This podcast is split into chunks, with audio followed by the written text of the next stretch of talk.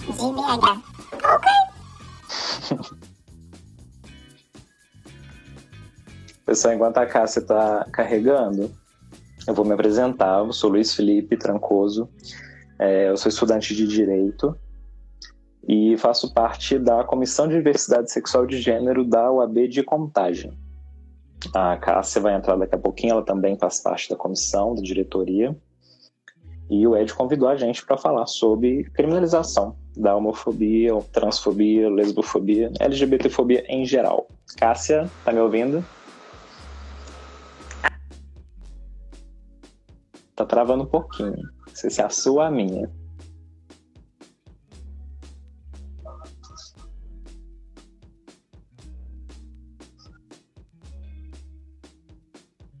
Pessoal, para vocês aí tá certinho, o meu, da Cássia, o que, que tá pegando? Luiz, eu não tô te ouvindo. Vou sair e vou entrar de novo, ok? Agora eu ouvi. Não, agora eu tô te vendo. Agora sim. Tá. Certinho? Estabilizou? Eu vou sair e vou te solicitar de novo, pode ser? Tá bom, melhor.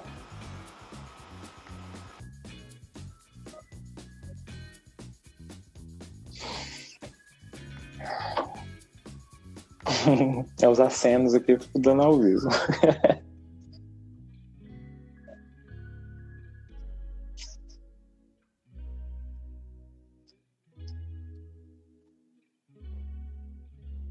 Cássia entrando de novo.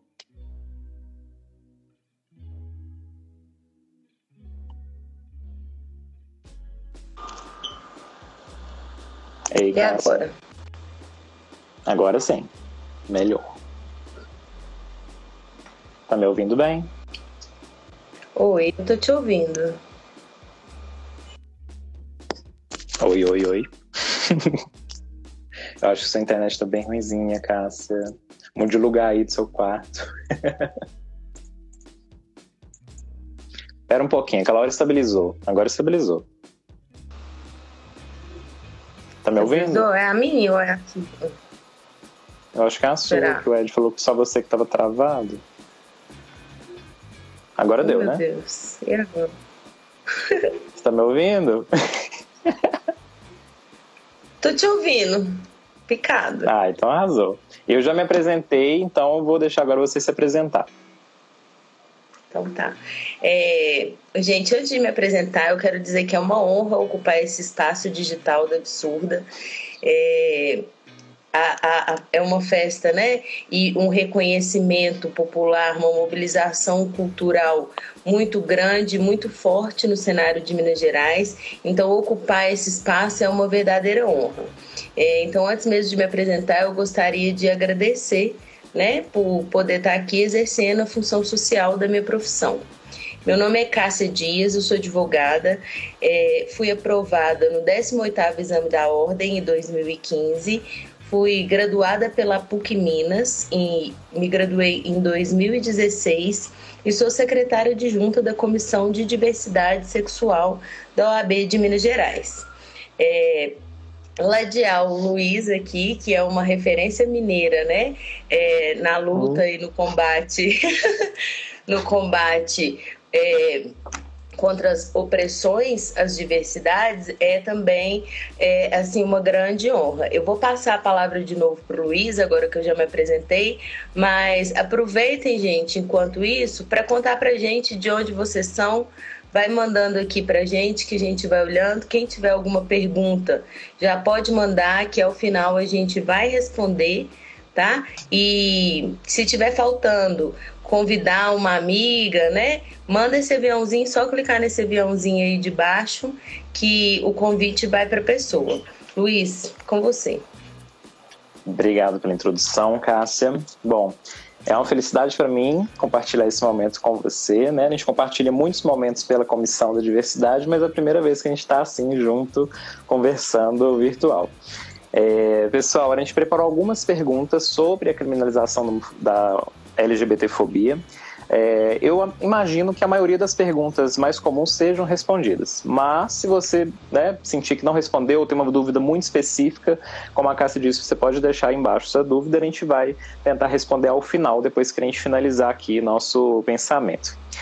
É, eu vou fazer uma breve introdução aqui sobre os três poderes. Como a gente está fazendo uma live para todo mundo, a gente não está falando para o pessoal do direito, né? Que geralmente a gente conversa com o pessoal do direito na UAB. Então a gente vai fazer uma aqui bem específica. Então eu vou falar primeiro sobre a divisão dos poderes da nossa sociedade. Nós hoje temos três poderes que são o executivo, o legislativo e o judiciário. O executivo, como o próprio nome diz, ele executa né, o que está posto. Então, o executivo ele vai pegar a lei que já existe e vai fazer com que ela seja é, feita na sociedade da melhor forma possível, é, observando a Constituição. Então, o cidadão ou cidadã vota é, no executivo, então vocês conhecem presidente, presidenta, governador, governadora, prefeito, prefeita, e esses aí são os responsáveis por é, pelo poder executivo, seja do município, do estado ou do país. Então, nós já temos esse primeiro poder explicado. O legislativo, ele vai legislar, ou seja, vai escrever as leis de determinado local. Então, nós temos as leis em âmbito federal, que né, abrange todo o território do país. Nós temos as leis estaduais e municipais, cada uma dentro da sua competência. Então, a municipal não interfere na estadual, a estadual interfere na municipal e a federal interfere em todas. Nós estamos né, à mercê de todas no âmbito federal. O judiciário ele vai cumprir, vai né, verificar o cumprimento das leis. Então, os juízes, as juízas, promotores, embargadores, desembargadoras, ministros, representados pelos tribunais, com destaque para o STF, né, que é o nosso foco central aqui hoje é debater uma decisão que foi discutida no STF.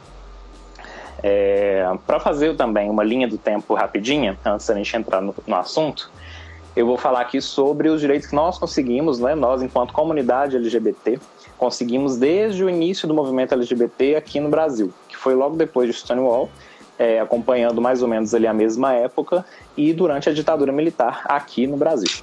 É, desde a década de 80, nós já conseguimos algumas vitórias pequenas, mas né, passinho de formiga, a gente vai conseguindo coisa por coisa até conseguir uma coisa maior é, não ainda o ideal, mas que já estamos caminhando para isso.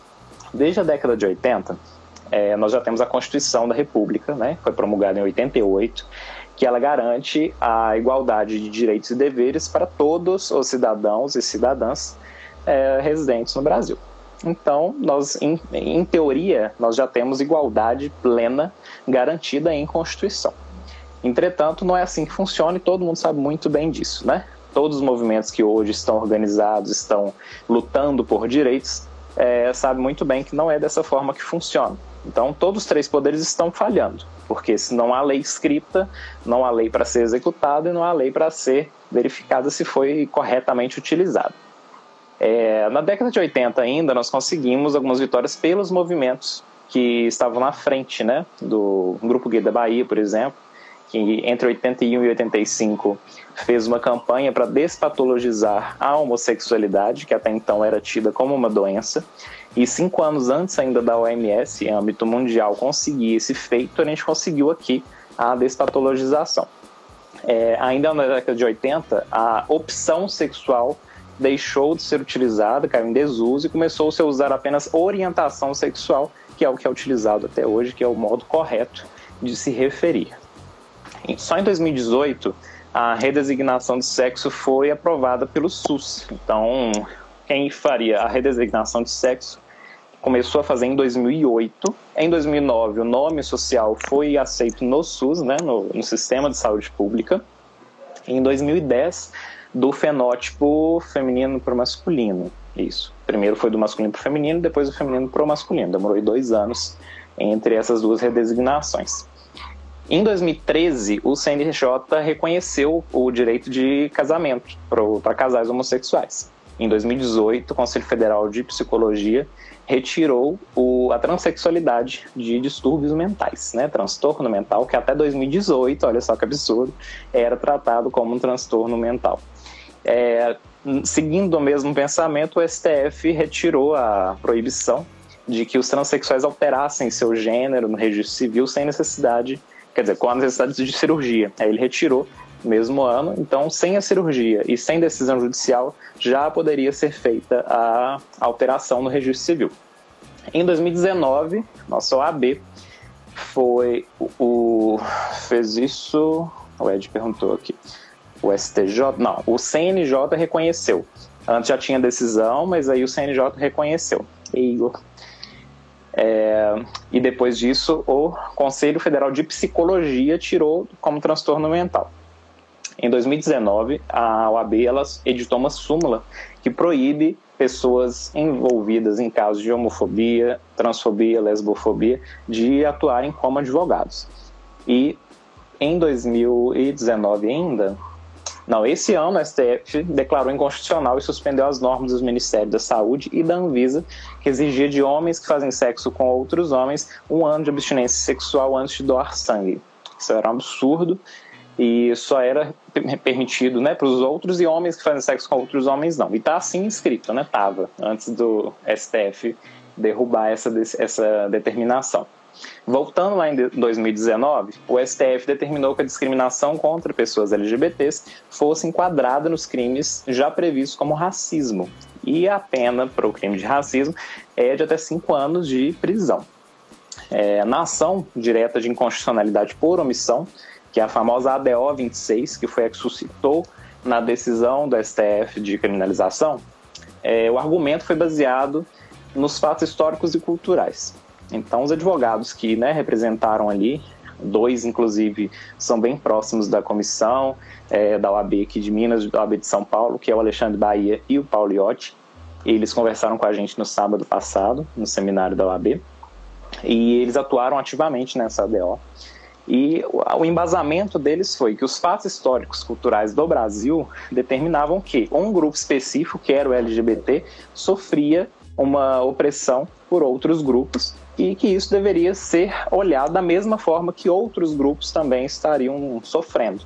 É, a equiparação que melhor chegou foi a do racismo, né? que é um grupo que é oprimido historicamente no Brasil há séculos e também né, já tinha essa lei feita. O Congresso não se movimentou, não editou nenhuma lei, não representou a gente, né? Então é muito importante votar direito, gente, porque é lá em cima nas cadeiras que a gente coloca esse pessoal que votam as leis que vão impactar diretamente nas nossas vidas. Então, como eles não tinham muito interesse nisso, é, essa DO mostrou que o Congresso era omisso. Então, na omissão do Congresso, que o STF determinasse que a LGBTfobia fosse equiparada ao racismo. Então, enquanto o Congresso ficasse omisso na dele, sem fazer nada, o STF faria esse papel. Né? É, tem essas divergências de ah, o STF está legislando, não é o papel deste poder, mas é por conta da omissão. Então, assim, se você tem um poder que de deveria fazer isso e não fez, você tem outro poder que está acima, né? Não, não está acima porque os três poderes são horizontais, né? Não tem um em cima do outro. Mas tem um outro poder que pode fazer algo para melhorar a vida dessas pessoas enquanto o outro está inerte, é, foi feito. Então, depois de muito tempo, né? 2016, né, Cássia? A BL foi proposta a pro... Foi. E, aí... e só ela, ela, ficou parada também muito tempo, né? Ia pro julgamento, voltava três meses. Exato. Parada, né? Sempre a gente via na televisão, aí a gente ficava doido, falava, ah, a votação vai voltar, vai ter é. agora, e aí eles encostavam de novo. Então a gente ficou nesse empurra-empurra aí. Muito jogo político, né, gente? Teve muita interferência política. É, igreja, né? Não igreja do seu bairro, tá, gente? Eu tô falando da igreja como instituição, que há séculos aí tá oprimindo é, a sociedade, né, enquanto seus desejos mais, mais incultos. É, então, assim, teve muita interferência. Na hora que saiu, saiu mesmo, o STF determinou que equipararia uh, ao crime de racismo. E é sobre isso que a gente vai conversar um pouquinho aqui hoje, porque depois disso tudo, né, dessa briga toda lá em cima, o que, que a gente vai fazer em termos práticos? Eu, Luiz Felipe, é, Cássia, enquanto pessoa LGBT, né, agindo normalmente na sociedade, sofre uma homofobia aqui de repente no meio da rua. O que, que eu faço? E é isso que hoje eu vou conversar com a Cássia. A Cássia, ela, como já falou, é advogada na área criminal, cultural também, viu, Ed? Defende várias festas aí, raps, funks, com maestria. E hoje a gente vai conversar sobre é, o que, que mudou com essa decisão do STF. Então, Cássia, com tudo aí, o que mudou de lá para cá, desde a decisão? Então, Luiz, é, se introduziu de uma maneira brilhante, assim, tudo, de maneira sucinta, é. objetiva. Ser sempre brilhante. Trouxe o mais importante, né, do que a gente precisava aqui para entender um pouco desse contexto da legislação. É, e o que, que mudou efetivamente? Antes, é, não, não é que não existia é, nenhuma forma de punição contra uma violação aos direitos de alguém da comunidade LGBT. E mais, já existia, só que uhum. é, elas não eram pontuais, específicas, elas não tinham a mesma abrangência e não tinham a mesma eficácia. Aí, como você bem disse, em junho de 2019, o STF julgou essa ADO, que é essa ação direta de omissão, número 26, uhum. é, que, que teve como foco criminalizar é, as, as ações contra a, a, a, população e a comunidade LGBTI. É, é importante, Luiz, a gente destacar que, como você bem disse, né, foi por uma questão da sociedade mesmo, que foi necessária a intervenção do Estado é, nesses moldes, né, por uma omissão, porque o que, que se entende? Uhum. Foi feita essa ação porque o Congresso Nacional, como você bem disse, não nos representou. Então ele ficou inerte, ele foi moroso e foi necessária uma intervenção de outro poder. E por que isso? Porque a gente, por exemplo, é o país que mais mata no mundo a população LGBTI+. Então, segundo a Fundação Getúlio Vargas, a FGV, a gente mata uma pessoa dessa comunidade a cada 19 horas. Em contrapartida, hipocritamente, a gente é, é eu não sei se é o país ou um dos países que mais consome a pornografia, pornografia. LGBT. Então, assim, é, é uma contradição. Então, foi por isso né, a necessidade de um poder intervir no outro. Então, voltando à decisão da ADO, da Ação Direta de Omissão, número 26, o que, que ela fez na prática? Ela fez na prática enquadrar é, as violações à comunidade LGBT na Lei 7.716, que é a lei de racismo. Então, ela faz uma proteção mais abrangente no que concerne aos direitos, tanto no âmbito trabalhista quanto no âmbito estudantil, é, onde mais ela tem intervenção no, no âmbito digital. Então, assim, uhum. tem uma modificação muito expressiva na abrangência e na possibilidade de eficácia dessa legislação. A grande celeuma, assim, a grande discussão que muitas pessoas fazem, muitos juristas também levantam, é que é, como assim uma legislação de racismo para tratar de uma questão de LGBT fobia, né? É difícil falar, é quase um trava-língua. Trava. Então, é, como uma lei que trata sobre racismo, né, vai, vai tratar sobre isso. Por quê? O próprio nome da legislação, ele já explica, a própria definição da legislação já explica quando ela traz que aquela lei vai tratar de crimes de raça ou de cor. Então, ela não entende que raça e cor estão ali no mesmo patamar. E por que que essa decisão foi também é, necessária e foi é, é considerada acertada por muitos juristas, porque ela entende que a partir dessa opressão que a comunidade é, vem sofrendo durante muitos anos de maneira reiterada, ela passa a uma camada social e tem de permanecer ali. É, sem vontade própria, assim. Então é uma uhum. exclusão dentro do sistema de direitos em que a gente, mesmo sendo dissidente da heteronormatividade, a gente trabalha, a gente contribui com os nossos impostos, mas a gente não tem os direitos é, é, garantidos efetivamente como outras é, é, outras partes, né? A parte Sim. que está lá em cima, lá no alto, a galera branca, rica e, né? E que não, não os dá... donos do poder, né?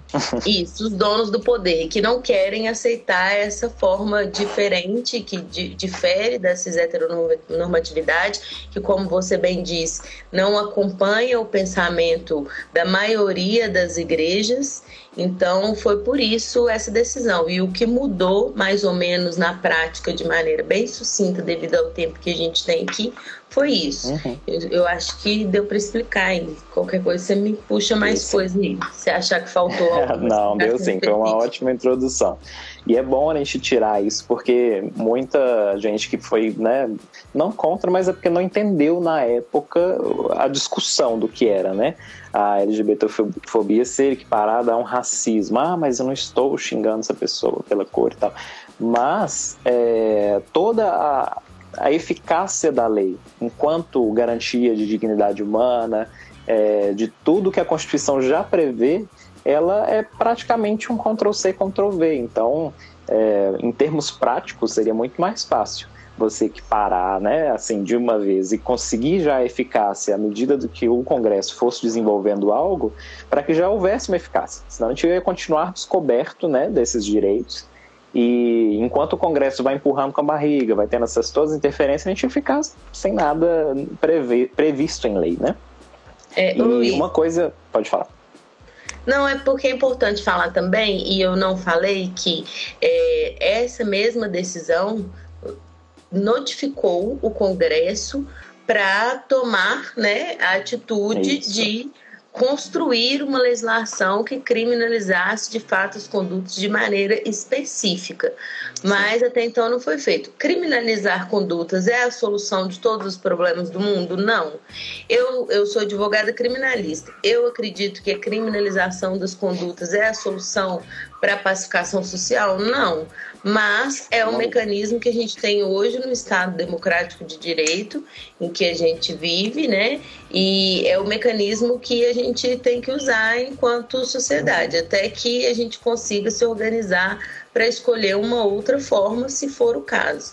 Mas é, é, isso que eu queria pontuar que eu não falei. Uhum. Eu acho que a gente, o grande ponto é, nós hoje estamos trabalhando com o possível, nós não estamos trabalhando com o ideal. É, e eu acho que o ideal está muito distante ainda, né? Não só na, na, comunidade LGBT, mas na comunidade como um todo. Né? A política hoje, os nossos representantes não nos representam, e para a gente ter é, tudo que a gente gostaria de ter, né? Saúde, educação, moradia, para um país enorme como é o Brasil, de mais de 200 milhões de pessoas, é muito complicado. Então, assim, enquanto a gente puder trabalhar com o possível, a gente vai fazendo.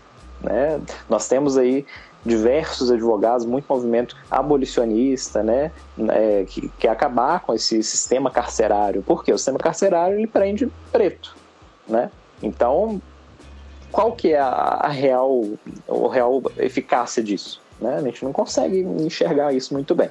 Enquanto a gente conseguir fazer isso dessa forma, a gente vai fazendo. Né? Um estatuto da diversidade seria lindo, gente. Ia ser a coisa mais maravilhosa né, o Estatuto da Criança e do Adolescente como já existe, seguindo os mesmos moldes, mas para a diversidade. Eu acho que já resolveria grande parte do problema. É, agora eu vou querer, Cássia, que você fale em termos práticos mesmo, né? Se eu estou na rua, e meu caso foi de uma agressão, o que, que eu tenho que fazer, eu, Luiz Felipe? Tá, Luiz, se tiver ali naquele momento do flagrante, você tem que tentar com que aquela pessoa seja encaminhada pelas autoridades. Mas se passou o momento do flagrante, o que, que você tem que fazer? É, você tem que entrar em contato com uma pessoa da sua confiança. Se as lesões que você sofreu ali, aquelas lesões físicas, elas forem expressivas, se elas forem graves, ou né, de média gravidade ou graves, é, a pessoa deve procurar um atendimento médico um atendimento uhum. ambulatorial. Uhum. Se não for o caso de uma gravidade que necessite de um atendimento médico de urgência ou de emergência, é, essa pessoa tá, né? Antes mesmo disso, se possível, antes mesmo dela chegar e ao médico, se ela puder contatar um advogado da confiança dela, uma advogada da confiança dela, para informar a situação, para ela poder ser orientada tecnicamente, é a melhor opção que ela tem. Mas a gente sabe que nem todo mundo tem condições de arcar com os custos de um honorário. Claro. Né? Uhum. Então essa pessoa também ela pode procurar a defensoria pública e ela pode procurar as assistências judiciárias é, gratuitas. Por exemplo, tem a PUC, tem a UNA aqui em Minas Gerais, uhum. tem a PUC, tem a UNA, tem a o FMG, tem a UNE, então quase que todas as, as faculdades e as universidades todas têm esse atendimento, se a pessoa não tiver condições. E aí a pessoa vai procurar uma delegacia especializada a, em Belo Horizonte, eu estou em Contagem, estou falando aqui em Belo Horizonte, mas em Belo Horizonte, a delegacia especializada, ela fica na rua Barbacena. Então a pessoa vai lá nessa delegacia especializada e vai é, com toda a documentação, fotografia, testemunha, tudo que ela tiver de prova, porque um processo, a judicialização de uma situação, ela depende de prova só existe no mundo jurídico que está nos autos. Isso para você levar para os autos você precisa da prova. Ainda sobre a prova, o que, que é importantíssimo da pessoa fazer? É importante que ela não tome banho, não troque de roupa, mantenha o local da agressão, né? Se tiver sido num ambiente que ela consiga tacto, para que, em relação ao corpo dela, em relação a ela não trocar de roupa, em relação a ela não tomar banho, para que ela possa ir ao IML, que lá na para ela ir no Instituto Médico Legal fazer um exame de corpo de delito.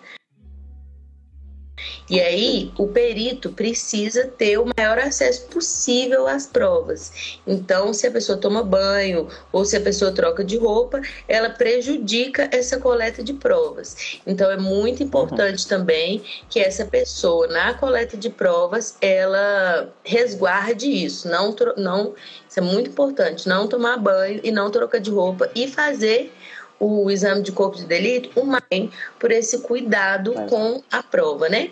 É, a pessoa também ela pode ligar no uhum. Disque 100, no Disque 190 e no caso das mulheres elas também podem ligar no Disque 180. É, é muito importante, igual eu já falei, né, gente, juntar tudo e levar para a delegacia. Entendeu, Luiz? Falei muito rápido? Entendi. Não, acho que deu para acompanhar. E uma coisa que eu acho que é importante ressaltar é que nas delegacias nós já temos os campos né, é, específicos para colocar que foi supostamente um crime de homofobia, transfobia, lesbofobia, que a gente já conseguiu isso. Então, né, aqui em Minas eu sei que já tem. Então, se na hora que você estiver fazendo, né, averiguando tudo ali, fazendo o boletim, você tem que exigir que esteja colocado isso. Se foi uma situação né, de LGBTfobia, é importante que conste para que durante o correr do processo ali você consiga realmente provar aquilo, porque muitas das vezes né, a gente vai se encontrar com outras pessoas, é, por exemplo, numa delegacia que seja também um homofóbico, a gente não sabe. E aí ele vai querer esconder aquilo dali e vai deixar como um crime comum ali de agressão, né? E vai deixar passar isso. Então é importante que a gente saiba é, e e exija que esteja presente ali né, no formulário no momento. Deixa eu ver, o Ed Sim, perguntou. o Disque 100 também tem essa eficácia, sabe? O Disque 100, ele faz esse acompanhamento de, daquele procedimento e por isso também a gente orienta ir à delegacia especializada. Porque uhum. a delegacia especializada, ela já vai estar preparada, em tese, para atender aquela pessoa, né? Então... Exato é ideal que ela vá à delegacia especializada mesmo. Uhum. E o Ed perguntou uma coisa aqui que já é do nosso segmento. É, e se a gente sofrer preconceito durante esse processo com o poder público, né? Se você for na delegacia e sofrer homofobia ali naquele momento. É, a próxima pergunta que eu ia fazer para a Cássia é: se um agente de segurança pública, por exemplo, um policial, é, me agredir durante esse processo, o que, que eu tenho que fazer? Tá. É, também essa pessoa que foi à delegacia, ela tem a opção antes aí, que eu não falei, vou, vou retornar para falar, ela tem a opção também de fazer através do Ministério Público, tá? É, a mesma coisa aqui agora. Por exemplo, sofreu uma agressão por um agente do Estado. O que, que essa pessoa vai fazer? Ela vai fazer todas essas recomendações que a gente falou. Se for uma agressão física, ela vai tomar cuidado, não tomar banho, vai à delegacia, vai retirar uma guia, vai fazer o exame de corpo de delito e, e, vai fazer todo esse procedimento que a gente já explicou aqui agora. E além disso, em relação às provas, o que, que a pessoa vai fazer? Por exemplo, se for é, um ambiente externo, se tiver ali bens móveis da segurança pública, então se tiver viaturas, por exemplo, envolvidas, essa pessoa vai anotar o número de todas as viaturas para viabilizar que no, no futuro se peça, por exemplo, a geolocalização desses, desses veículos para corroborar com aquela alegação dela. Por exemplo, olha, uhum. eu estava em tal lugar e foi o fulano, o ciclano e o beltrano com a viatura X. Então, se possível, filmar, se possível, tirar foto, se possível, levar as testemunhas e, muito importante, verificar os nomes quando possível é, e verificar também os números né, desses, desses bens públicos que estão à nossa disposição e que, por porventura, é, vez ou outra, demais da conta, inclusive, acabam se envolvendo em situações é, lamentáveis. Nesses casos, quando tem essa violação institucional, é, a pessoa também pode e deve, é indicado, é, que ela procure, por exemplo, a Ordem dos Advogados do Brasil. Então, ela pode procurar o AB porque foi uma violação de direitos humanos. Então, se não tiver uma comissão específica de diversidade sexual é, naquela regional dela ali, a OAB vai encaminhar para a comissão pertinente, uma comissão de direitos humanos, por exemplo. Quando são casos graves, são encaminhados para para a capital, né, são encaminhados para a seção em vez da, da subseção. Essa pessoa também pode fazer a denúncia no Ministério Público, para que essa denúncia dela tenha essa força e esse respaldo estatal não fique também ali num âmbito né, é, exclusivo. Então, essa pessoa pode fazer isso. Essa pessoa também pode é, procurar a Assembleia Legislativa então, vai lá na Assembleia Legislativa de Minas e fala: olha, Comissão de Direitos Humanos, aconteceu uma violação comigo, eu preciso de é, é, uma atenção aqui, eu preciso ser atendido nesse quesito. Então, ela vai fazer tudo aquilo de delegacia e, como está envolvendo um ente estatal, ela vai procurar o AB, Ministério Público e Assembleia Legislativa. É, os advogados criminalistas têm utilizado também muito a publicização da informação como uma forma de garantir é, efetividade aos direitos. Por exemplo, tem o, o exemplo mais é, constante que eu tenho visto ultimamente dos papistas do Papo de Criminalista, que eles estão aqui no Instagram. É um Instagram voltado para advocacia. Então, eles, quando tem uma violação de direitos ali, uma violência policial, eles relatam aquilo ali e acaba viralizando e se torna uma denúncia conjunta. Então todo mundo uhum. passa a denunciar é, em conjunto, né? E, e, isso também traz muita força. É, outra coisa também que é, tem eficácia é a imprensa. Apesar né, de toda a situação da imprensa no Brasil e do histórico da imprensa no Brasil, uhum. é, é, o histórico não é, né, é o melhor do mundo, Outro dia, esses dias mesmo, saiu um podcast da, do, Papo de, do Papo de Criminalista, não, do IBCCRIM, que é o Instituto Brasileiro de Ciências Criminais, falando sobre violência policial. E lá também é, eles falam que é, é muito importante o papel da imprensa como uma forma de conter essas situações. Então, tem as críticas à imprensa, elas existem, elas existem, mas ela tem um papel eficaz nessa contenção. Tem um papel eficaz nessa contenção em algumas vezes. Então, assim, por exemplo, a gente tem o ponto de jornalismo, que é premiadíssimo em é, denunciar casos de violência policial. Então, tudo que a pessoa puder fazer para é, levar o máximo de instituições possíveis aquela informação e, e publicizar ao máximo também é, é bom o Ed está falando aqui uhum. que se a situação viralizar, surte muito efeito. Então, justamente isso. Então, é, é, bom publicizar, né? Quando possível, geralmente viraliza sim. mais o que tem vídeo, né? O que tem, mas quando possível, é bom sim.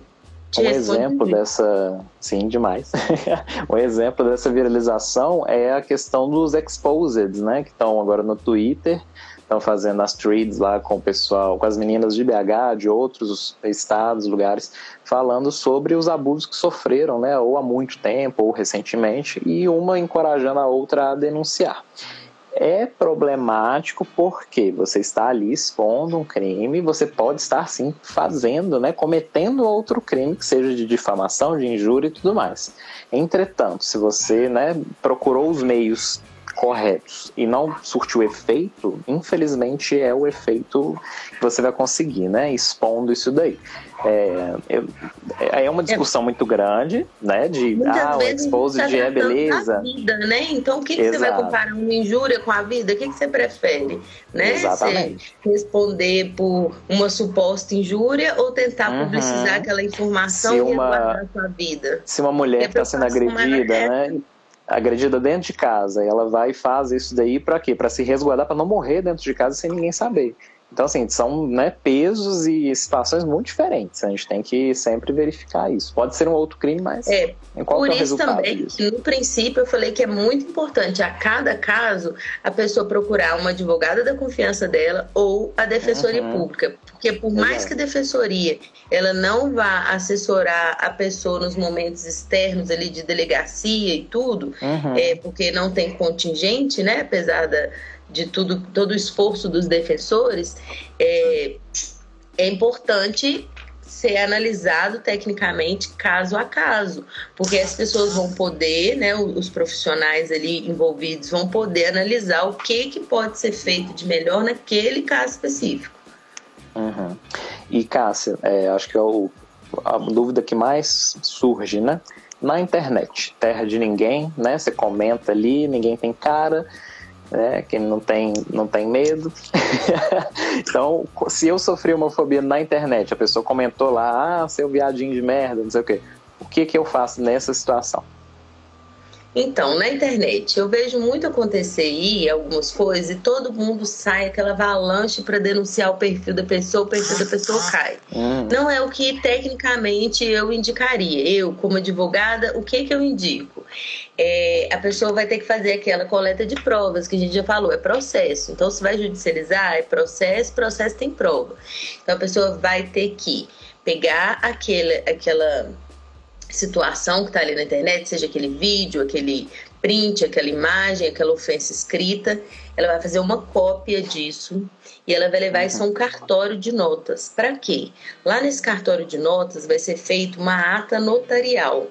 Essa ata notarial ela vai resguardar a prova dessa pessoa no tempo.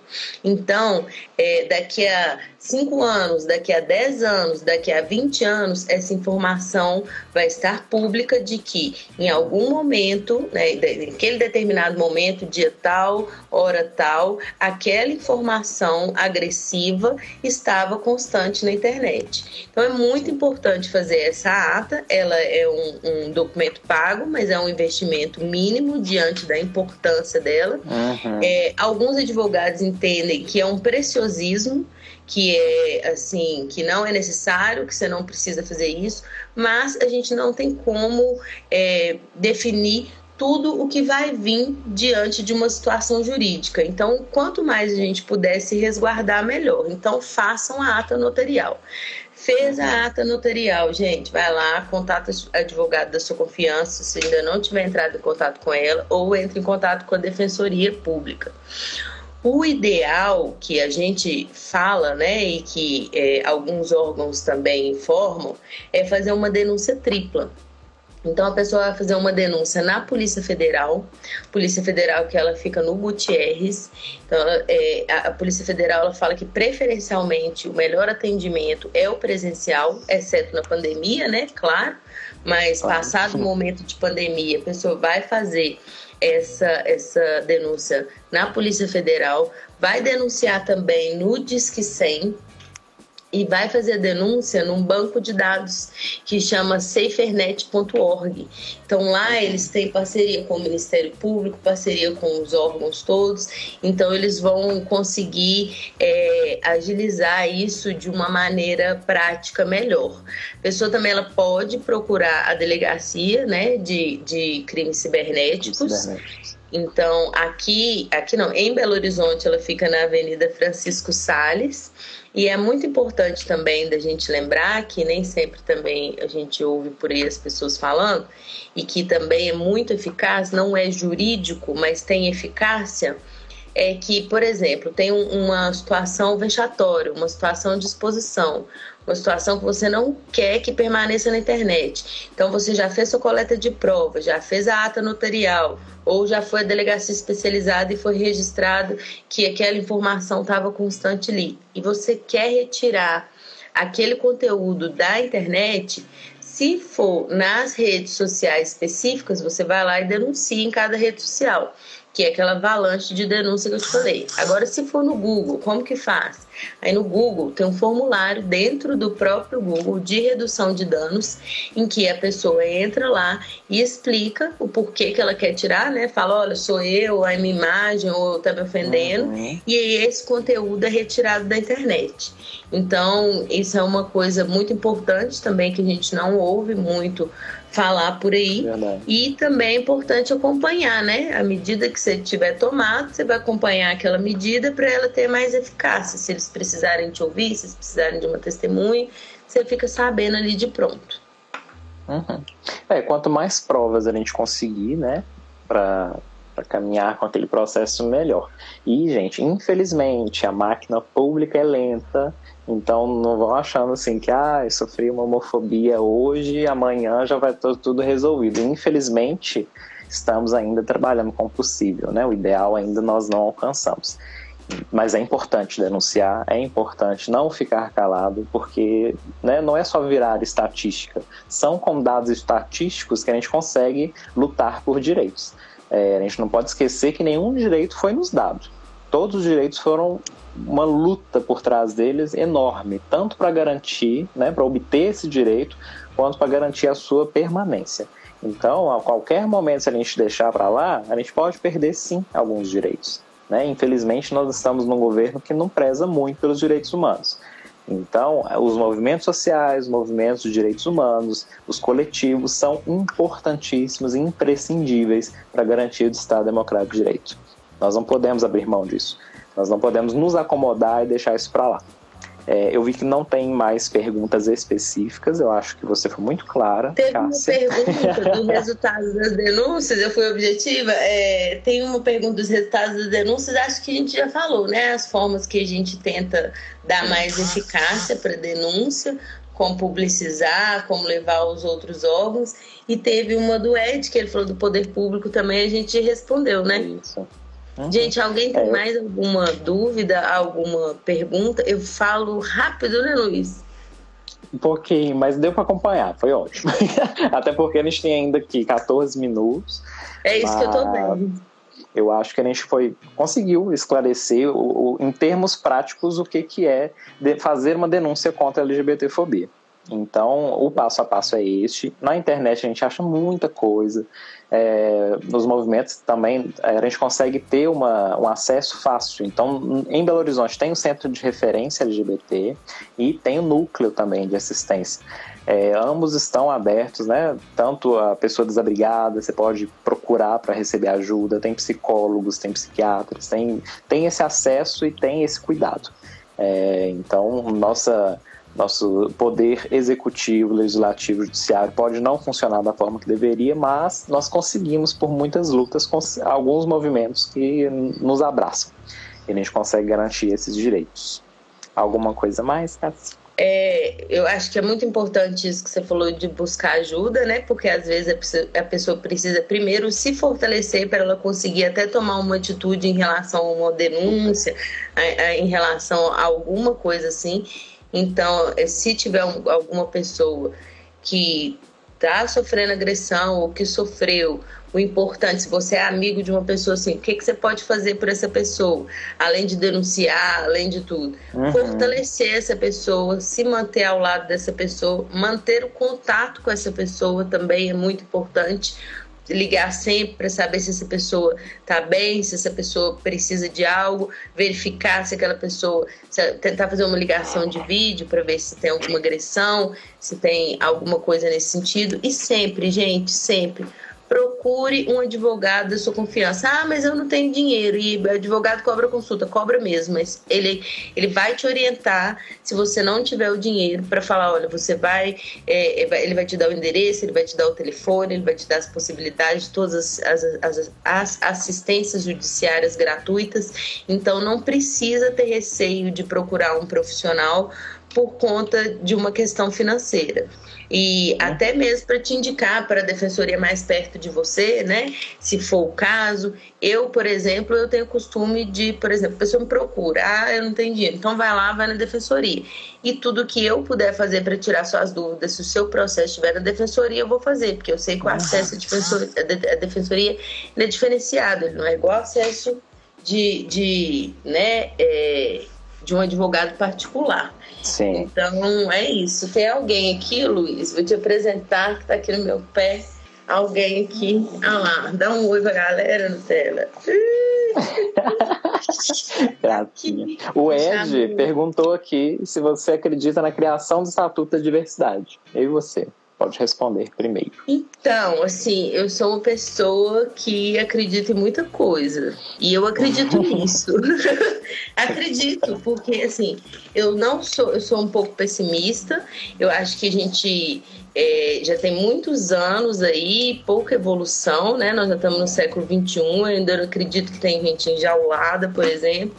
Então, é, eu sou pessimista demais em alguns aspectos, mas eu sou otimista em relação a outros. Eu acho que a gente vai ver isso em algum momento, não sei se estaremos aqui, né? Mas o que a gente puder fazer para ajudar nessa construção, eu estou aí à disposição. É, exatamente. Eu também acredito muito, eu tenho fé que o ser humano vai conseguir alcançar isso. E um detalhe, gente, no dia 28 de junho, que passou agora, que foi o Dia Internacional de Orgulho LGBT, QIA+, a OAB São Paulo lançou em parceria com nossa, eu não vou falar porque eu vou pecar errando.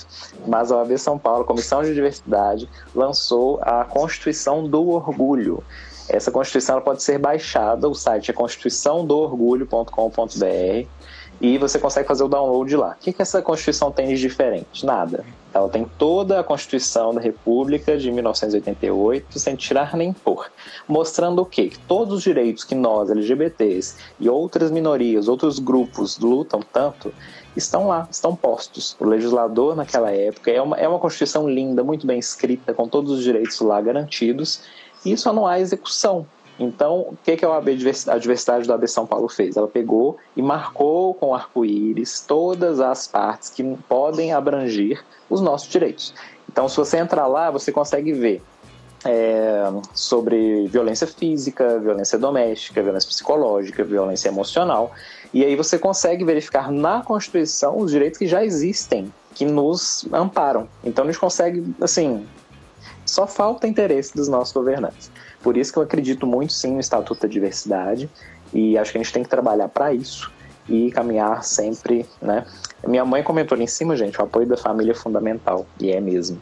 E família não é só família que a gente tem dentro de casa, não é família de sangue, né? No meu caso é, minha família é um, um ouro para mim, não é um tesouro, eu não consigo abrir mão, não dá, me abraça mesmo, me aceita, me apoia em tudo que eu faço, mas tem gente que não tem isso dentro de casa. E família é quem você escolhe, são os amigos, quem, quem te dá suporte, quem está ali do seu lado sempre. E é isso que é importante, é ter alguém com você e não soltar a mão nunca, né? Estar, estarmos juntos nessa luta.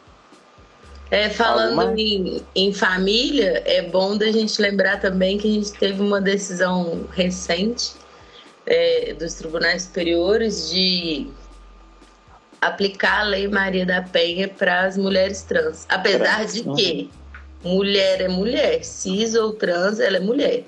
Então Exatamente. não seria necessário chegar a esse ponto, né, do Exato. judiciário para a gente falar ah, é mulher mesmo. Não, já está, está uhum. reconhecido e a gente já reconhece e tem que ser aceito que uma mulher trans ela tem é, é, é valorada pelo direito como mulher igual uma mulher cis.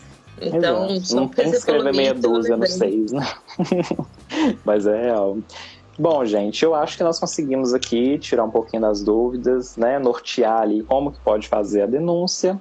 Conversamos um pouquinho aqui do nosso histórico de luta e da nossa permanência enquanto resistência. Eu acho que é isso. Cássia, um beijo enorme. Muita saudade de você. Te dar um abraço. Quando tudo passar, vamos abraçar. E é isso, gente. Muito obrigado, Ed. Acompanhem aqui na, no Instagram da Absurda, que invadir. Tudo que vai ter, porque tá tendo a parada virtual aí estendida, né? O Ed engatou e foi. Então tá tendo muita festa, tá tendo muita discussão boa, tá tendo muita live. Então acompanhem, ou ao vivo ou depois. Essa live vai ficar salva. E então é isso. Beijo, um galera. Beijo. Um prazer. Muito obrigada. Gratidão pelo espaço. Beijo, Ed. Até mais.